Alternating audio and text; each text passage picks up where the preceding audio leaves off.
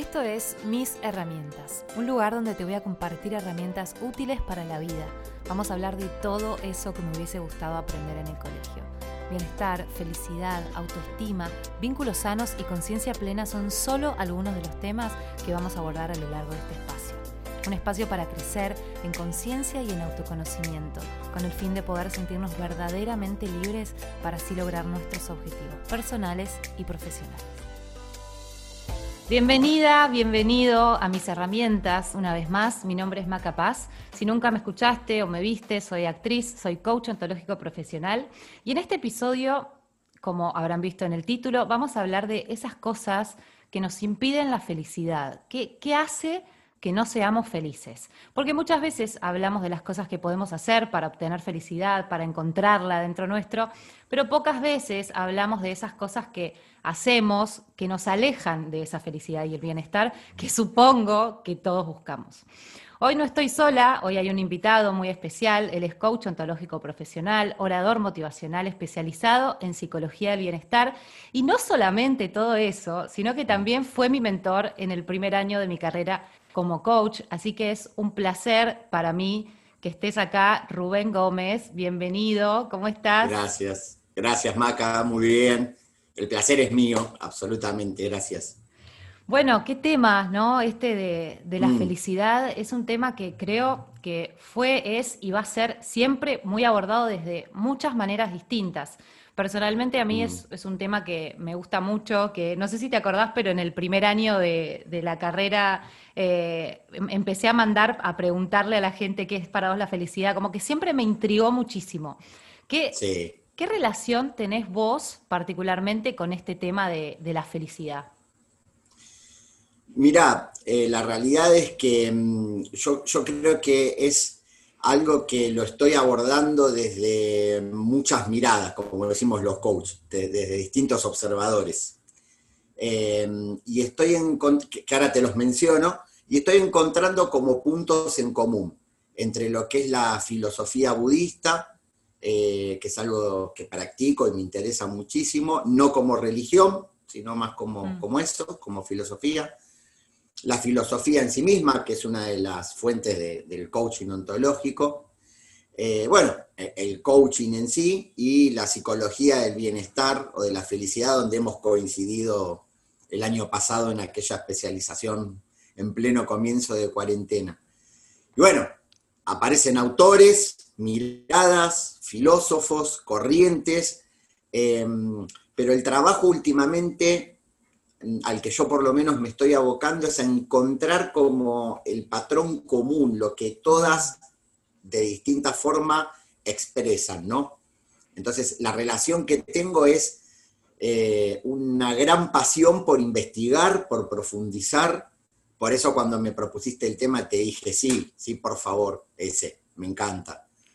Sí, es como que uno no, se puede dejar de, curiosear, investigar y mm. pensar en el tema de la felicidad porque es algo que aborda eh, todo nuestro ser, ¿no? Como que nos toma, es algo que, tiene que ver con todas las partes y con todos los ámbitos de nuestra vida. ¿Cuántas cuántas eh, herramientas que, hay, ¿no? Cuántos videos de YouTube, todo lo que hacen las personas más felices, seis hábitos que te van a hacer más feliz. Encontrás un blog hablando de todo lo que hace la gente exitosa para ser feliz, ¿no? Como es un tema súper amplio y un tema que, bueno, ahora estamos hablando, vamos a hablar un poco más eh, pensando en cuáles son esas cosas que en general no nos hacen también, como para empezar, por lo mm. menos a distinguir, ¿viste? Porque a veces se hace difícil darse cuenta qué es lo que uno tiene que hacer. A veces es mejor para algunas mm. personas empezar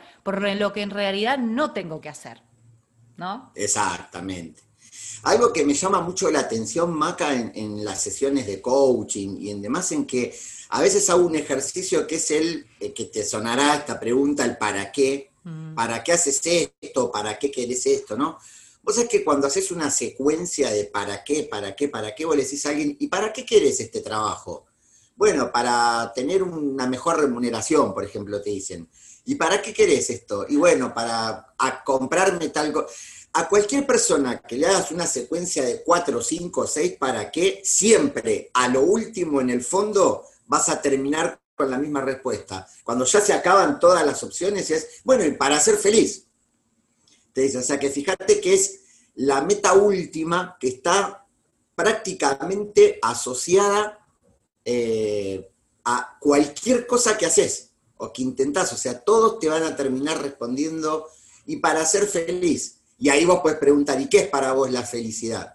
Y ahí te vas a encontrar con, no sé, creo que la misma cantidad de gente que se lo pregunte, la misma cantidad de respuestas distintas. Para vos no, seguramente no es lo mismo que para mí. Bueno, eh, ya que hablas del tema del para qué, me parece una pregunta es mágica. Yo lo, o sea, yo no sé, yo capaz que me, me, me decís soy medio traumada, pero yo me coacheo sola. A veces estoy entonces, Muy bien, Bueno, ¿qué querés? ¿Qué querés? Bueno, ¿y para qué querés? Para esto. ¿Y eso para qué? Y siempre, o sea, siempre termino en lo mismo, justamente como vos decís. Entonces, a veces le ponemos mucho, mucho peso a cosas que creemos que son importantes para nosotros, cuando en, en verdad, si vos te podés cuestionar y analizar, indagar un poco más profundo, siempre vas a mm. terminar algo más simple. Yo me acuerdo de, ahora que, estamos hablando, no sé si lo conoces, seguramente lo voy a contar muy mal porque, porque no, no sé contar este tipo de cosas, pero el cuento del pescador, yo creo que vos lo debes conocer. El cuento del pescador, el que, que eh, había un pescador que estaba, bueno, pescando, mm. eh, y, viene un empresario y le dice, vos pescás muy bien, tendrías que ponerte una, eh, empleados y gente que te ayude. Y el, y el pescador le dice, ¿y para qué? Y para tener más dinero. ¿Y, y para qué quiero más dinero? Y para salir, disfrutar con tu familia, tener tiempo libre. Pero yo trabajo dos horas por día y tengo tiempo libre y disfruto con mi familia. ¿Para qué voy a hacer todo eso si ya tengo lo que quiero? ¿No? Eso es un cuento que me quedó, obviamente. Claro. Pero, perdón, mira, justamente acabas de tocar el, eh, el centro, el centro del blanco. Asociado a esto que te digo, y muy bien a este cuento que, traes, que te reconozco, no, no, no lo había escuchado, pero me hace sentido en esto. ¿Qué me impide ser feliz? Que es la pregunta que me hiciste al principio. Justamente que el foco siempre está puesto en ese para qué, para qué, para qué, porque la mayoría de esas respuestas son cosas que me faltan. Y pocas veces pongo el foco en lo que ya tengo. No hablo de conformismo, no hablo de no crecer, no hablo de no mejorar, hablo de la forma en la que intento evolucionar, crecer y en la forma en la que eh, vivo esa disconformidad. ¿Qué me impide ser feliz? Para mí, yo mismo, cada uno de nosotros. Mi principal obstáculo soy yo, sí, que aparte de mí, obviamente te voy a decir algo muy cognitivo y muy racional, ¿no? Después emocional, pero para mí tiene que ver con eso. Es el foco siempre en lo que falta, en lo que no está, en lo que... Y atención con esto, no hablo de conformismo. Claro. Bueno, para hacer un, pequeño, un ayudín al oyente, que, quizás esta pregunta del para qué, porque a mí me pasa quizás en las sesiones de coaching, cuando pregunto para qué, me dicen porque, porque tengo tal cosa, ¿no? Cualquier cosa te digo. No, pero ¿para qué? Vamos a aclarar que el por qué, esto que, tanto se remarca también en la carrera, el por qué nos lleva al pasado, a encontrar una excusa, una, respuesta. Y el para qué nos invita a ver la intención positiva que tenemos hacia el futuro.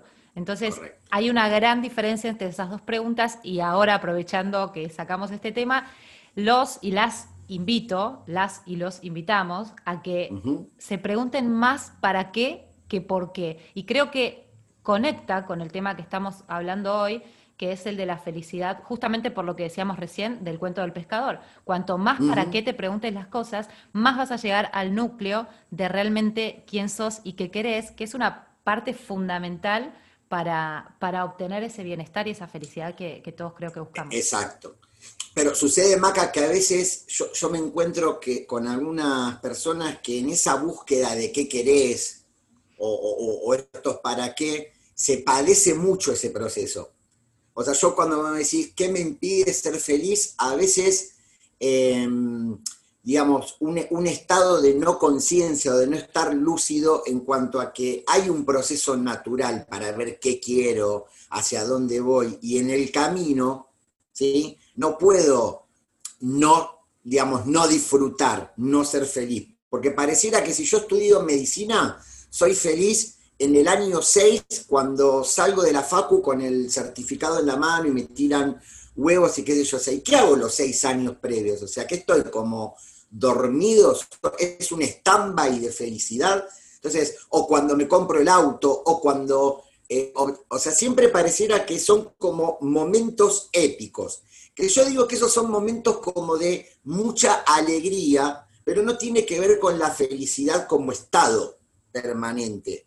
¿sí? Mm. O sea, yo no puede ser que sea feliz solo cuando termino una carrera, ¿sí? sino más bien en todo ese proceso, ahí tengo que ver ese estado de bienestar y de disfrute. No sé si me puede explicar. Bueno, ahí tenemos, digamos, el, uno de los puntos que generan quizás infelicidad, que es el foco en el resultado y no, y no el foco en el proceso, de no poner eh, el foco en disfrutar de lo que estamos haciendo sin pensar en, el éxito de cómo pueden resultar las cosas, ¿no? Es, para mí eso es clave. ¿Difícil? Seguro, porque uno lo que quiere es tener éxito, llegar al objetivo, a la meta, y ahí es donde vos decís, ah, yo cuando me reciba voy a ser feliz, cuando tenga mi casa voy a ser feliz, cuando tenga hijos voy a ser feliz, cuando tenga, cuando tenga, cuando tenga, cuando tenga, o cuando consiga, cuando consiga, y al final Exacto. nos perdemos un montón de felicidad que uno, o por lo menos yo, estoy trabajando mucho en encontrarla en las pequeñas cosas diarias, ¿no? Que parece muy cliché lo que mm. estoy diciendo, pero en las pequeñas cosas diarias, en, las cuestiones quizás del que tengan que ver con mis valores, ¿no? Como encontrar esos momentos de felicidad en la familia o de compartir, o con los amigos, o con la pareja, o en lo que uno hace en su carrera o en sus estudios, ¿no? Exacto, o sea, es dar vuelta al esquema, esto que vos decís muy bien, ¿no? Cuando tenga tal cosa X, voy a hacer no sé qué cosa y entonces voy a hacer, voy a estar... Yo te lo doy vuelta, por ejemplo, yo estoy siendo muy feliz en este momento con vos haciendo esto, me encanta, me apasiona, o sea, aprovecho y te lo vuelvo a agradecer. Probablemente el, estar siendo así eh, haga que alguien que escuche algo de esto le haga sentido y se produzca algún resultado de que quizá no nos vamos a enterar, alguna persona X modifique algo. Entonces, no, no, no está haciendo por ese resultado. Si ni siquiera sabemos exactamente quién lo va a oír, qué va a hacer con esta información, pero yo estoy siendo feliz ahora. Y alguien dice que es una decisión, entonces, en parte sí. En parte es una decisión y es una elección. Mm, totalmente. Una decisión y una elección, claro. Eh, el otro día compartí en mi Instagram un texto de Mario Benedetti, ¿Cómo va a ser tu día hoy? se llama el mm. texto. Y, habla, que tampoco me lo voy a acordar bien, pero habla que dice esto como de, hoy puedo quejarme por tener que limpiar mi casa o puedo sentirme bendecido por tener un techo. Hoy puedo quejarme de tener que levantarme temprano para ir a trabajar o puedo sentirme agradecido de tener un trabajo, mm. ¿no? Entonces, y todo con, distintos ejemplos, y me parece que, ese es un claro ejemplo, un claro texto de, que encierra un poco lo que también estamos diciendo, esto de la elección, de que yo puedo elegir de qué manera ver las cosas más cotidianas, las cosas más simples, como levantarse a la mañana, como tener que lavar los platos. Yo puedo elegir sentirme en, modo queja sobre eso o puedo sentirme agradecido por algo eh, que tenga que ver con eso. Total. Y ahí, y ahí está eso que yo te decía, cómo, qué significado yo voy a estar eligiendo y decidiendo atribuirle a todo tipo de eventos. O sea, yo elijo el significado. O sea, las cosas por sí mismas no lo tienen, son neutras. Ahora, del observador que yo estoy siendo en este momento, va a depender un poco el significado que puedo ponerle a esta conversación con vos, a ese hecho cotidiano que decís, de lavar los platos. O sea, va en, esa, en esa forma de poner significados. ¿Te acordás en Psicopositiva cuando hablábamos de este autor Seligman, Martin Seligman, ¿no? El, papá de la psicopositiva, y de estas fuentes de la felicidad. Claro, si, me, si, me, si, mi, perdón, si mi felicidad va a estar siempre puesta en cosas que empiezan y terminan rápido, como puede ser una comida, un perfume, una salida, no, no es que esté mal, pero va a durar lo que dure el evento. Y como dice Seligman, la única fuente de felicidad sostenida, y acá coincide con el budismo, que es más antiguo, son las cosas que hacemos con significado, para mí y para otros. Una vida llena de significado. Es la única fuente, qué aburrido suena, qué difícil suena, ¿no? Eh, ¿Qué diferencia hay entre salir, un perfume, un auto, unas vacaciones y una vida llena de significado? ¡Wow! Parecen diametralmente opuestas y sin embargo estudios hechos en Harvard por más de 60 años demuestran que la única fuente de felicidad sostenida es esta que te estamos, que te estoy compartiendo, la que Seligman dice, ¿no? Una vida llena de significado. ¿Está destinado para pocos eso? La Madre Teresa, Gandhi mm. o vos, yo, que somos ciudadanos comunes de a pie, podemos tener una vida con significado. ¿Qué crees? Bueno, eh, a raíz de lo que estás eh, diciendo, eh, no, me, no me sorprende claramente de que las personas cada vez seamos más, entre comillas, adictas a, ese tipo de búsqueda, a buscar eso, ¿no? El perfume, la salida, el, logro de acá, la, cosita, el celu nuevo, porque necesitamos de esa felicidad inmediata que nos genera y quizás trabajamos más en conseguir plata para comprar esa felicidad inmediata que trabajar en nosotros mismos para poder vivir nuestra vida con significado. Entonces, también a dónde estamos poniendo el tiempo, porque, y, también con qué información nos llenamos. Hoy hay un oyente del otro lado, un oyente del otro lado que está eh, queriendo saber de qué se trata esto, queriendo investigar un poco, pero hay mucha gente que realmente no tiene ni acceso a este tipo de información, porque no lo tiene o porque no elige tenerlo también. Total. O sea, es que el otro día escuchaba a una maestra budista que, dio acá una, charla en Argentina sobre el apego. ¡Wow! Eh, sencillo, fácil, ¿no? Es esta exageración que hacemos sobre la cualidad que algo tiene. ¿No? Ese es un factor que hace que yo exagere las cualidades que algo tiene. Mi pareja, un objeto. Claro, como yo exagero, esa cualidad que eso tiene, el objeto donde yo digo que está la felicidad, claro, después en algún momento esa, esa realidad aparece y me doy cuenta que esa exageración no era tal. Entonces, esto es lo que digo. ¿Está mal la salida, el perfume, el auto? No, está perfecto. Ahora, si vos crees que de ahí podés construir felicidad sostenida, pues error. ¿Qué me impide ser feliz? errar el objeto y el foco en donde proyecto la felicidad. Está errado, claramente está errado. Estamos, me incluyo, porque amo muchas de las cosas que te mencioné y voy detrás también de eso.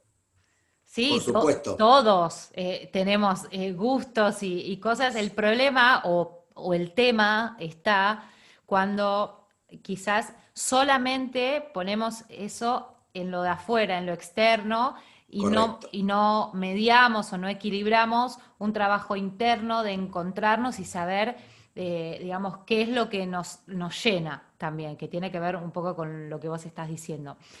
Mm. Yo eh, anoté dos o tres cositas que me interesaba eh, contar o de, de las cosas que fui investigando, que son algunas creencias que hacen que uno se sienta más infeliz. Es, fea la palabra infeliz. A ver. Pero bueno. Eh, pero bueno, el, el, tema del aburrimiento, esta creencia de que aburrirse es perder el tiempo y que siempre tenemos que estar haciendo algo, esta necesidad constante de ser productivos, creo que es una de las mm. creencias que hace que, nos genera infelicidad. Frustración, genera frustración. Totalmente. Después, eh, esto de, la, bueno, por supuesto, la envidia, que esta sensación de que los otros la envidia y la comparación de que los las otras personas siempre están haciendo algo mejor que uno y, em, desear todo eso que no tengo. Entonces, esas dos cosas, el, aburrimiento, esa creencia del aburrimiento, la creencia también de la envidia y, eh, por último, esta sensación de que todo el mundo está contra mí o que nadie aprecia lo que yo hago, que soy un incomprendido. Es como que hay un poquito de, ego también ahí encerrado. Donde, Total. Donde uno cree que todos están en contra de uno, que uno todo el tiempo es el centro del mundo. Y me parece que prestar atención, quizás hay mil formas más y mil creencias más que nos pueden llegar a generar infelicidad pero es importante eh, tener en cuenta esas creencias más otras que puedan llegar a surgir. Estar consciente, estar consciente de cuáles son esas creencias que nos hacen mal, ¿no? Que nos hacen sentir mal.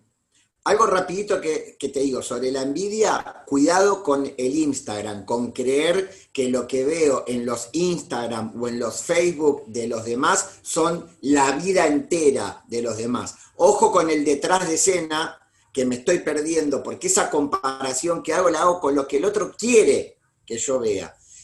Y con respecto a esto de sentirme el centro del mundo y que están todos contra mí, lo veo en los estados, lo veo todo el tiempo. Me verán volver y se arrodillarán, veía el otro día en un boxeador. ¿Quién? ¿Quién crees que está sentado esperando o pensando en si volvés o no. Para todos los que me dijeron que no podía, acá está, lo logré.